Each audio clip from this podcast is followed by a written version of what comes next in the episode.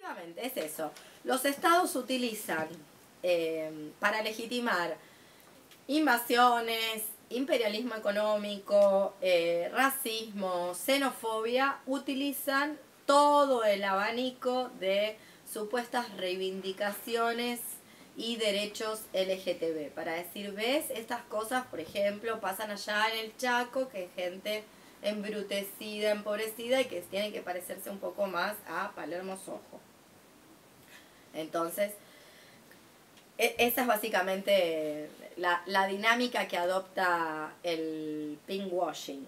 La mayor, o sea, el caso de estudio que, que, utiliza el fanzine y que nosotros tenemos que pensar cómo eso es utilizado acá es el Estado de Israel, que es un caso de estudio muy obvio, porque Israel, lo mismo que pasa con eh, me tienta decir la Argentina, pero en realidad todas sabemos que son un par de barrios en Buenos Aires, ¿verdad? O sea, me tienta decir lo que pasa en la Argentina porque las leyes son nacionales, pero todas sabemos que finalmente son dos o tres barrios en Buenos Aires y, y como decías vos, Luca, depende de cómo te veas. O sea, si nos vemos como nosotras, que estamos con un pie, independientemente de nuestras posibilidades económicas, mal que mal, gracias a nuestro capital social y erótico, logramos vernos incluso como una clase social que tal vez no seamos. O sea, conseguimos más o menos camuflarlo en el mundo de los hipsters, aunque no podamos acceder, claro, como una, un camuflaje para la supervivencia, aunque después no lo seamos enteramente. Bien, me tienta decir entonces que es Argentina, pero en realidad son un par de lugarcitos acá en, en la capital federal. Pero el caso de estudio es Israel, que en apariencia tendría unas leyes y una disposición y una disponibilidad a la comunidad LGTB mucho más amplia y mucho más armoniosa y mucho más liberal y mucho más progre y mucho más igualitaria que el resto del mundo. Eso se utiliza como coartada para justificar que la existencia misma del Estado. La existencia misma del Estado, que dónde existe el Estado de Israel. En tierras que no le pertenecen. Muy bien, sobre la invasión y ocupación de otro pueblo que, o oh casualidad, aparentemente, según toda esta paterania pingüoyera, eh, esencial y ontológicamente es homófoba por naturaleza. Entonces, con lo cual tenemos, viene el ocupante, que en realidad no ocupa, viene a liberar. Es casi como si dijera, bueno, en realidad viene a liberar, porque mira lo que pasa en este lugar. Es un poco como lo que dijo ese funcionario de Rajoy acerca de los aztecas. ¿Lo escucharon? ¿Lo leyeron? Hermoso. ¿Nada? No sé qué funciona. ¿Saben quién es Rajoy, el presidente de España? Bueno, eh, no sé si no fue el mismísimo Rajoy, me parece que no, fue un funcionario, después lo chequean. Básicamente lo que dijo es, cuando se refirió a la conquista de, estos territorios que hoy llamamos América, lo que dijo el señor es que en realidad eh, lo que ocurrió en México con los aztecas no fue una conquista, sino fue una liberación, porque los aztecas prácticamente era comparable, y esto fue, este es el Dixit, comparable los aztecas a eh, Hitler. Todo el mundo sabe que los aztecas eran, ¿cómo decirlo?, belicosos, guerreros imperialistas que jugaban a algo que se parece al fútbol con la cabeza de un enemigo vencido, que le hacían rituales al sol, eh, cortándole, sacándole el corazón a personas aún vivas. Todos sabemos de los aztecas, sabemos que las poblaciones originarias de lo que es la península de Yucatán tuvieron que irse para Nicaragua porque no pudieron defenderse de la invasión azteca, pero comparar a un azteca con las juventudes hitlerianas y entonces comparar la conquista de América por los conquistadores españoles que expropiaron y sacaron con algo así como la alianza eh, de, no sé, de, los aliados contra Hitler es un, es un sinsentido técnico desde todo punto de vista, además de que una, un fatal revisar la historia. Pero básicamente esto es lo que hace el Estado de Israel delante de nuestros ojos cuando dice, bueno, ¿Ven por qué tiene que estar el Estado de Israel aquí y tiene que incluso ocupar los lo poquito de tierra palestina que aún queda en manos palestinas, porque para los palestinos, el pueblo palestino, incurren todas estas violencias sexogenéricas eh, contra la población LGTB que no ocurren en el Estado de Israel. ¿Y eso qué oculta? ¿Qué dice el texto? ¿Qué oculta? Esa manera de pensar. ¿Qué desvía? ¿La atención la desvía de qué? Desvía la atención de qué fenómeno? De varios fenómenos.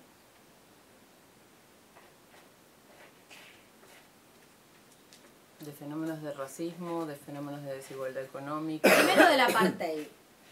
El primer fenómeno del cual desvía la mirada es de, bueno, hay un régimen de segregación de toda una población. Hay toda una población que vive en un gueto, como el gueto de Varsovia de los nazis. Es igual. Bien, que también los nazis invadieron Polonia y en un momento armaron un gueto. Los gatos están eh, tratando de sacar petróleo de, de su cajita de pis. Ojalá lo logren. Ojalá lo logren, ojalá lo logren. No sé, tal vez nos invade alguien. Sobre Nadie se texto. entere, que no salgan. Sí. Bien, eso es lo primero, la parte. Lo segundo, que es cómo llegan las poblaciones a su racismo, homofobia. Concedamos que eso ocurre, que hay racismo y homofobia en ciertas culturas, como por ejemplo Palestina. Concedámoselo, démoselo hacia los Sócrates. Cuando en los diálogos platónicos Sócrates dice te lo concedo y sigue pensando para llevar, arrinconar a la persona dialógicamente hacia algún lugar. Concedámoselo. Efectivamente en Palestina hay homofobia. ¿Cómo llegó la homofobia a Palestina? ¿Es un fenómeno originario de Palestina? ¿Vieron fotos de Palestina en los años 50? Los, el retraso cultural, si es que existe, si cabe la posibilidad de llamarlo así, del pueblo árabe, hoy eh, mayormente musulmán, se debe a la opresión imperial de los invasores y conquistadores. No es propia de esas culturas. Eso por un lado. El ejemplo es esta ley, que era una ley británica de, de la época victoriana que prohibía la sodomía, que se, se, se deroga en Cisjordania cuando adquieren estatuto de, de región independiente. Nada. Y dejan de, re- dejan de funcionar bajo los parámetros de la conquista o de la colonia, que eran. Ahora bien, un pueblo eh, sometido económica, cultural, eh, materialmente en todas sus en todos sus componentes, obviamente va a tener características propias de atraso, de homofobia, es, es obvio, pero no es esencial a las características de una región o de un pueblo o de una manera de ser, sino que tiene que ver con la conquista y la colonialidad. Entonces, desvía, otra de las cosas hacia las que desvía la atención es cómo esos fenómenos de racismo, xenofobia, eh, misoginia, eh, transfobia y todas las fobias habidas y por haber, en realidad son fenómenos productos de la propia opresión. Si no es creer que en Jamaica, donde la homosexualidad todavía está prohibida, en realidad son todos los negros malos, lo que hablábamos el ejemplo de la película la otra vez, y en realidad lo que ocurre en Jamaica tiene que ver con que hasta muy recientemente Jamaica no tenía ni su propia independencia y era se disputaba la independencia entre países que saquearon Jamaica, o sea, la dejaron en un estado paupérrimo, o sea, nada, no tiene nada Jamaica, quedó vaciada y saqueada y fue colonia francesa y colonia inglesa, hasta muy recientemente. Entonces, eh, ustedes el trabajo que tienen que hacer, que es un trabajo que lo podemos hacer acá o lo pueden hacer en, en sus casas, es ver cómo esto va a ser puesto a funcionar en nuestro territorio, porque eh, en principio y poco a poco esas ideas van llegando. La otra vez hablábamos de los casos de violencia, supuesta violencia de género, supuesta violencia lesbofóbica, transfóbica, homofóbica en las barriadas. Es así que eh, famosísimas antropólogas feministas dedicadas a especializarse y ser las técnicas especialistas en fenómenos eh, de femicidio a nivel mundial, o sea, porque dan cuenta de todos los fenómenos a nivel de todo el mundo, saben acerca de todo, siempre hacen hincapié de lo que ocurre en zonas que ellas finalmente no habitan, no patean, no comparten y de donde no son, como si esto fuera propio de ciertos contextos de marginalidad, de los cuales si son esos contextos están marginalizados es porque nosotras disfrutamos de lo que disfrutamos, entre ellas la, la famosa antropóloga feminista.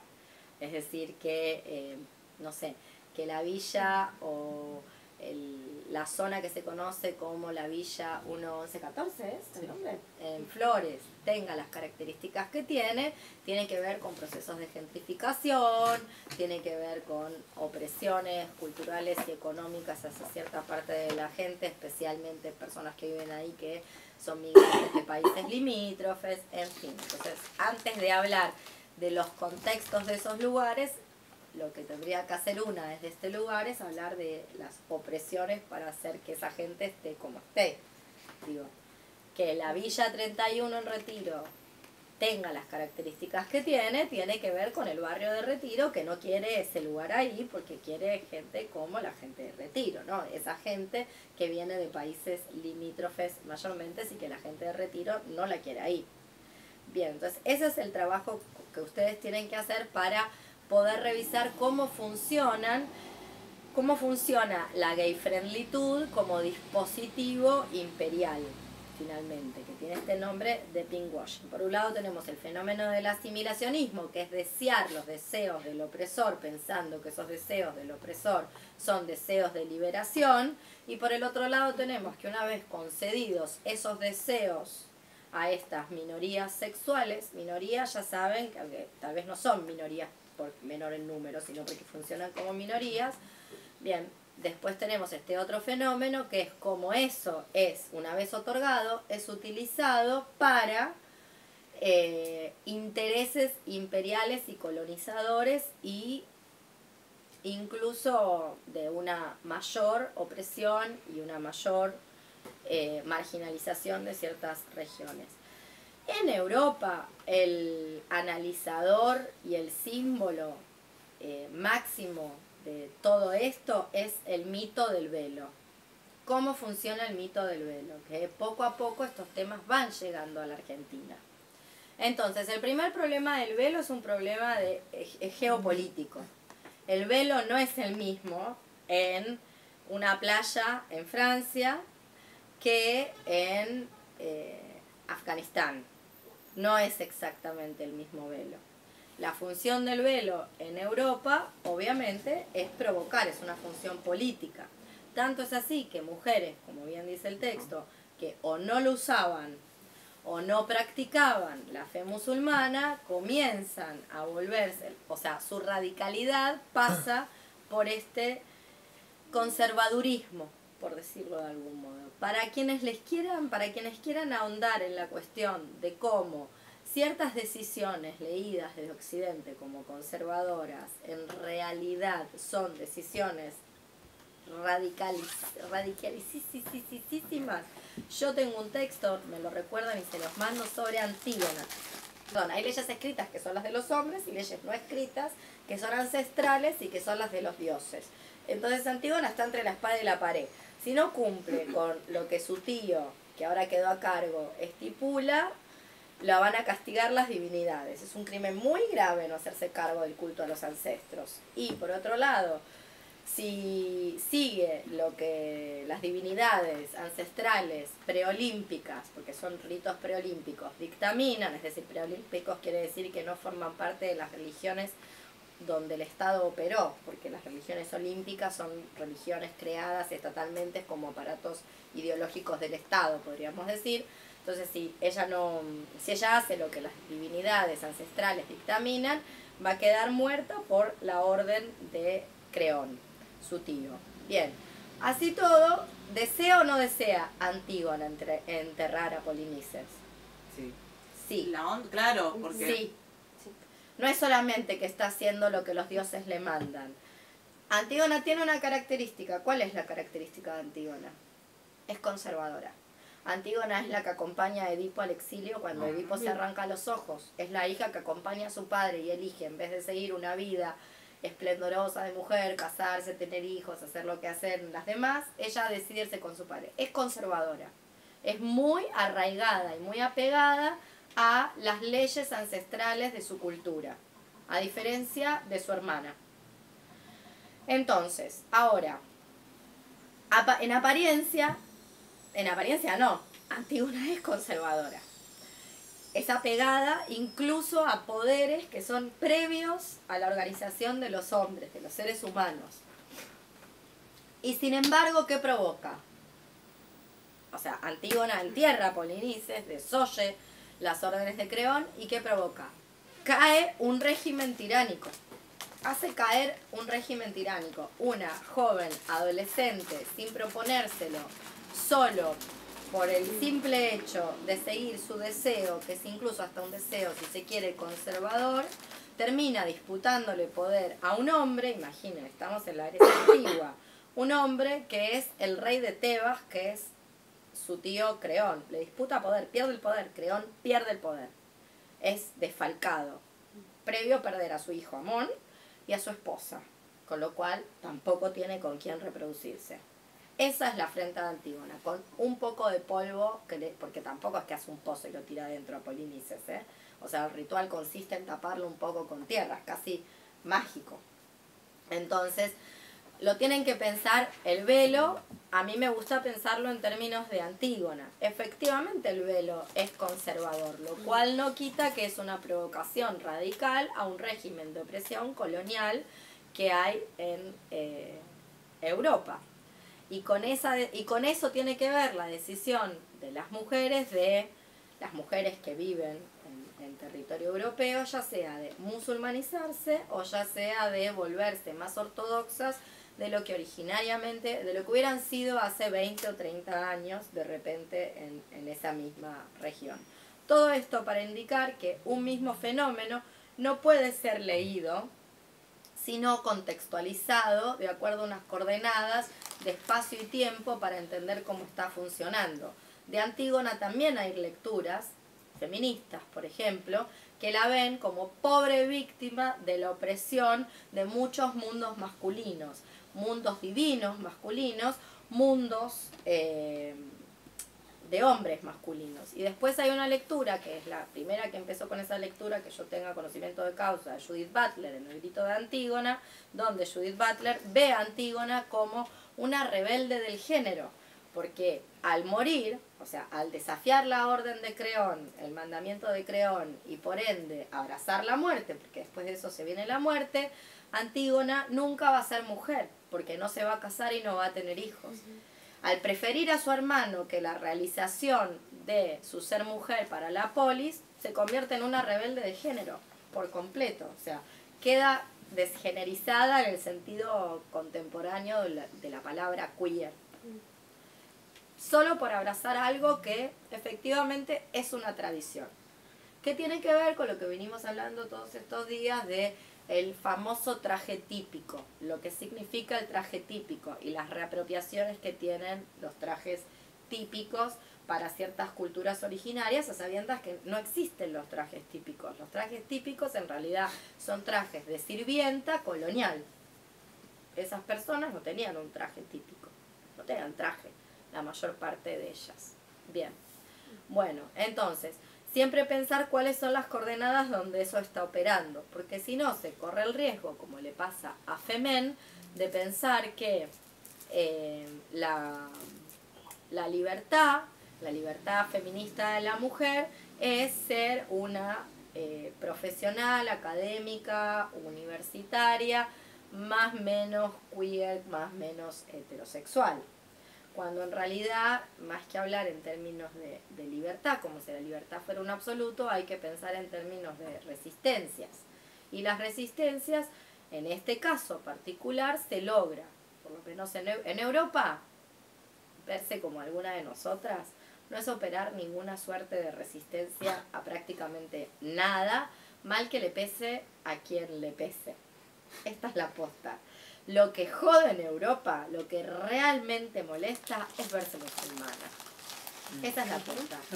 Sí, claro. En Barcelona nadie le molesta verse que no sepan si sos lesbiana o no sos lesbiana y tener el pelo corto y un par de tatuajes y el pelito de colores y la ropita friki. Ah, Se ven todas así. O una buena parte. Lo que molesta es otra cosa. Los migrantes y las migrantes molestan. Por ejemplo, la feminidad exacerbada molesta. O sea, la, la feminidad hiperbólica propia de la latinoamericana, eso molesta. La que no, la que no abrazó el perfecto queer andrógino, eso molesta. Lo otro no molesta. Bueno, o las musulmanas. Bien, entonces, estas minorías sexuales son utilizadas con fines nacionalistas y racistas. Aunque parezca descabellado, eh, es utilizado para eso. Son la pieza privilegiada de la geopolítica imperial. Porque pese a lo que cree mucha, pero mucha gente de la comunidad LGTB, ser víctima de una opresión no te impide ejercer otra opresión. El pinkwashing se cuela en las cabezas de las personas, incluso las más, más, más, mega, mega, mega, más mega radicales. En este fanzine dice en un momento, este fanzine escrito por alguien que se llama Alex B., eh, que es una traducción de- del texto de Alex B. Este cine es la traducción de una pequeña parte del libro La sociedad degenerada de Alex B. El texto original todavía no está traducido íntegramente. En la parte donde dice política queer radical hoy, Alex B., que yo supongo, supongo que es una persona transgénero, italiana, dice, es obvio que su labor no es simple, está hablando de un grupo que funciona en Palestina que se llama, en vez de pink washing, black laundry. Muy bueno, muy bueno. Saben que laundry es como... Lavandería. Claro, pero se usa para laundry money, que es la- la- el dinero. lavado de dinero. Ah. Entonces, si el otro es como limpiar y dejar limpito, este tiene que ver con lo otro, por eso es negro. Y está hablando de ese grupo que funciona en Palestina. Es obvio que su labor no es simple, dice Alex, desde Italia. Porque parte de, parte de la dice parte, cuidado, de la cultura palestina no está abierta a la cultura queer y todavía es misógina. Lo amé. Cuando leí esto lo amé. Dije, bueno, esto es pinkwashing. O sea, ¿qué tiene? O sea, Intra-pinkwashing, claro. y yo le diría a Alex, eh, ¿qué cultura está abierta a la cultura queer y todavía no es misógina? Que me muestre una, que es sus tres amigos transgénero. O sea, porque los restos de los lugares que conozco son todos así como Palestina. O sea, no hay mucha diferencia. Y agrega, entonces, trabajando con los palestinos con X, muchas X, los activistas de Black Laundry, también con muchas X, tienen casi siempre que esconder su identidad sexual. La idea de que se esconden.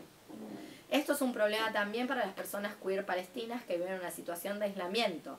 La discriminación racista del Estado de Israel golpea a las personas queer palestinas e israelitas, que son de las más perseguidas por las policías israelitas y, si son descubiertas, se las amenaza de muerte si no colaboran con el gobierno. La falsa tolerancia del gobierno israelita hacia gays y lesbianas está limitada solo al centro de Tel Aviv, que acoge a todos los que tienen dinero, son consumidores y aceptan el sistema, mientras que la opresión queda para los palestinos, para quien se oponen para quien se opone a la política del gobierno, para los pobres o para quien no tiene orígenes judíos. Bien, entonces, a lo que voy es que este pinkwashing o esta idea de que las categorías queer son lo más avanzado que tiene el mundo para ofrecer, entonces quien no lo abraza en realidad es una persona eh, con un cierto nivel de atraso, se cuela hasta las mentes más radicales. Y volvemos a lo mismo. La- los verdaderos procesos revolucionarios, los que realmente van a modificar algo, van contra los valores de la dominación. En cambio, hasta solo las personas muy australopithecus, muy cabeza de tarro, muy que quedaron en la historia, pueden oponerse a cosas del estilo, bueno, el matrimonio igualitario. Tenés que ser un recalcitrante torquemada. El resto de las personas tolera como un avance de la sociedad, aunque después ya sabemos ni lo va a desear, ni va a querer el hijo Mm. puto, ni va a hacer nada para que la hija sea lesbiana, si es discapacitada lo va a abortar, todo esto que ya sabemos. Después dice, bueno, Ay, levanta la mano, decime, no me hiciste ninguna así, no te vas de acá hasta que no hagas Ahí va, puede pasar en cualquier momento. Dale. No, pero después hablo arriba tuyo y después me cuesta más trabajo. Entonces, como ahora estoy pensando en esas Dale. cosas, ¿viste? No tomo una molestia.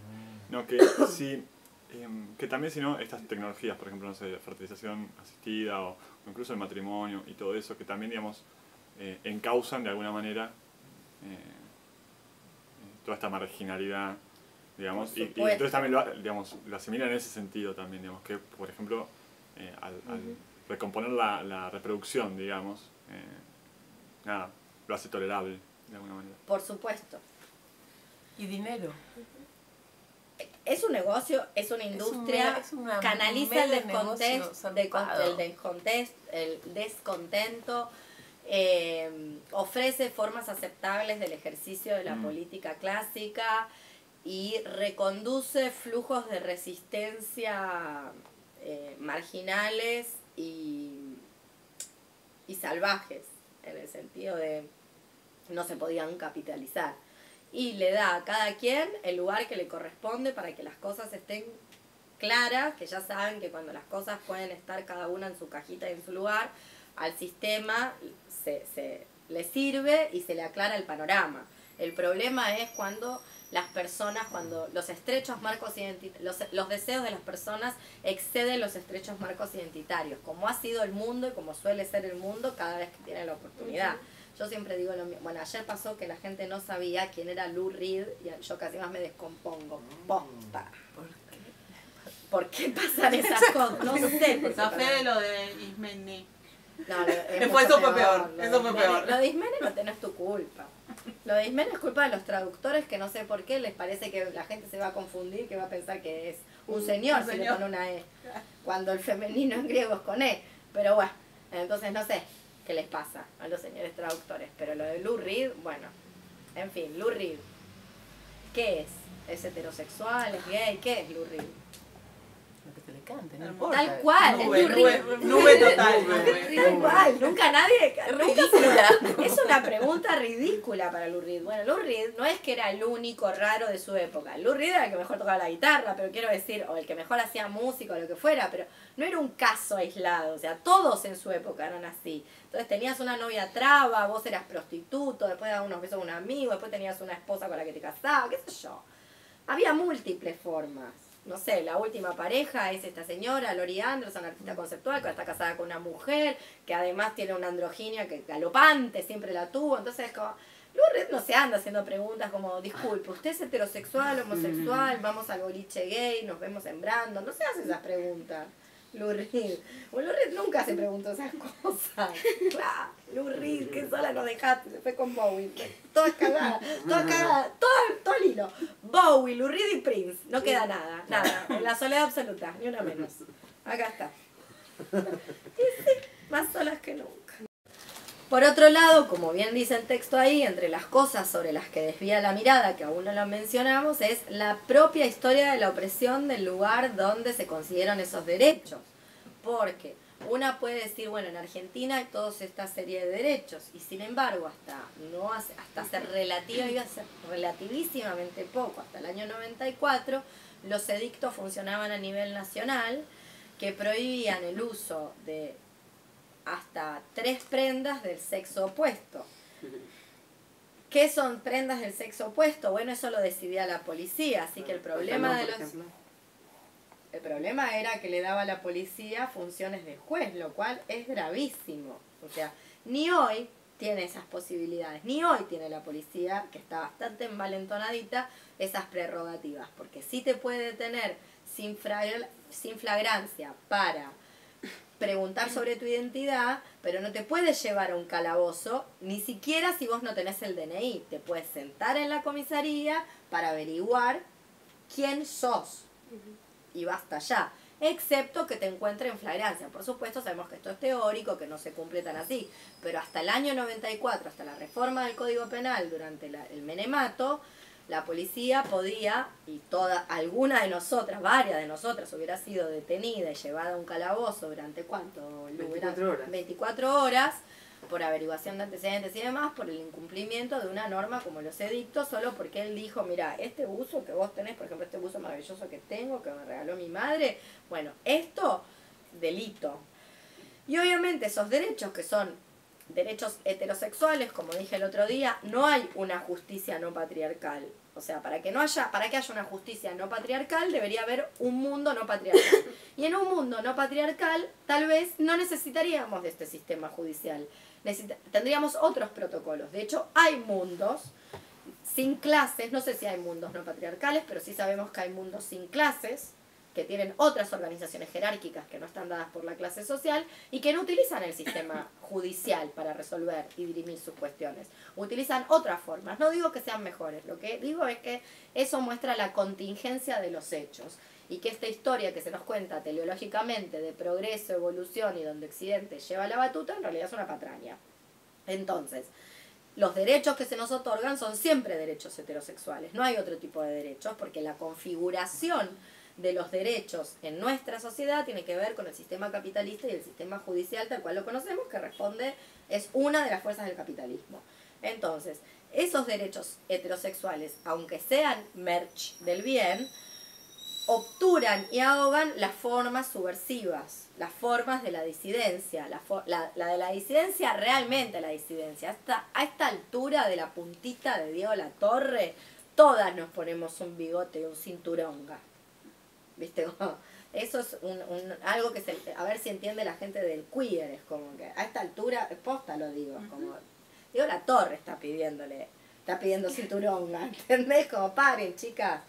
Ya está lo del drag king, el drag y todo eso. pase- busquemos otra cosa. No, es que sí, es que es pescado podrido, ¿entendés? Hay gente que todavía cree que, que no sé qué está, quiere inventar, pero bueno. Entonces, las minorías sexuales son usadas como justificación a una civilización superior. Y obviamente civilización superior están dados por estos propios valores que son los valores de los derechos heterosexuales.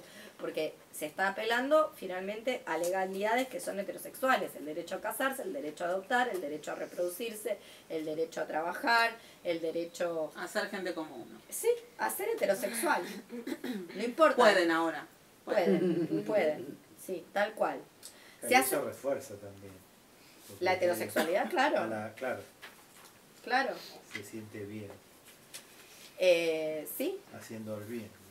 sí. Mirá qué tan deseable que es que hasta los puntos quieren. Mira, Claro. sí. Claro. Hetero. Sí, de hecho, mi- o sea, yo no tengo nada en contra de la salida del closet, pero vuelvo al ejemplo de. Lou Reed no salió del closet porque no había closet. No sé, Bueno, y, y estaba es- como, eh, ay, ¿cómo se llama la, la señora esta travesti con la que salía Lou Reed? Ay. La Laguna, el Alzheimer, ahora no le sale el nombre. Bueno, tuvo una señora travesti, fue su pareja con la que iba a todos lados públicamente. Él estaba casado con una mujer, las presentó, dijo, vivamos los tres juntos, por ejemplo. Ese tipo de cosas. No había closet. Por ende, nunca tuvo que decir, hola, soy Lou Reed. Ahora descubrí realmente quién soy. Me gusta esa señora travesti. Lo que pasa es que el closet también, supongo, ¿no? Me pongo a pensar que estaría como en clases blancas hegemónicas divinas. Por eso mismo, Ahí ahí, venía. Entonces, la salida del armario es lo que se mide como es, es el índice que indica el grado de avance o de retroceso de una población. Se supone que vos medís con este dispositivo occidental, que es la salida del closet, cuán avanzada o no está una sociedad. Entonces vos podés invadir a otra, justificar la represión a otra por si, teniendo en cuenta si las personas pudieron o no salir del closet. Por ejemplo. No digo que no haya que salir del closet, no digo que esté mal salir del closet, no estoy diciendo eso, estoy diciendo justamente que el closet, si el closet es el único indicador, nos olvidamos de que el closet es una creación occidental, salir o entrar, y nos olvidamos que hay otras maneras, el, el ejemplo creo que ya lo hablamos, es el de las mujeres en México, la mujer no tiene un closet, no es que un día descubre que es mujer, es casi como una selección familiar basada probablemente en, en ciertas características que un supuesto hijo varón, hasta ese momento supuesto hijo varón, tenga. No hay closet. Y, no es un día que se descubre, descubre la, la verdad sobre su existencia. Por eso tampoco es una paria, ni una marginal, ni una ciudadana de segunda tolerada, sino un bien preciado para la familia. A nosotras nos puede parecer súper conservador, como Antígona, andar enterrando hermanos y arriesgar la propia vida individual de mujer por el hermano pelotudo que va y pelea con el otro hermano pelotudo por una cuestión de poder. Antígona sigue su deseo, punto. Y se caga en todo, literal, aunque su deseo la lleve a la muerte. Y bueno, me muero, ¿qué va a hacer?